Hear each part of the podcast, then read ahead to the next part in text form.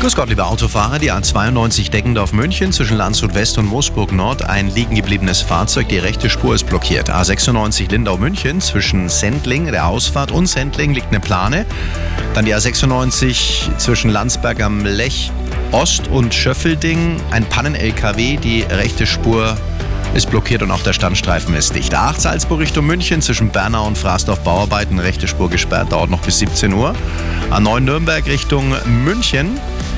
Zwischen der Raststätte für Holzen West und dem Kreuz Neufahren ein LKW-Unfall und die A93 Kiefersfelden Richtung Rosenheim zwischen Brandenburg und Reichenhard Bauarbeiten. Da ist die Strecke gesperrt. Eine komfortable Fahrt wünscht Ihnen Multipolster. Ihr Sofa